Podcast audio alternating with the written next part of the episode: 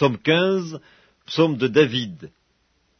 Ô Éternel, qui séjournera dans ta tente, qui demeurera sur ta montagne sainte, celui qui marche dans l'intégrité, qui pratique la justice, et qui dit la vérité selon son cœur, il ne calomnie point avec sa langue, il ne fait point de mal à son semblable, et il ne jette point l'opprobre sur son prochain.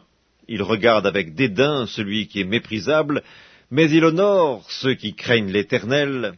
Il ne se rétracte point s'il fait un serment à son préjudice, il n'exige point d'intérêt de son argent, et il n'accepte point de don contre l'innocent.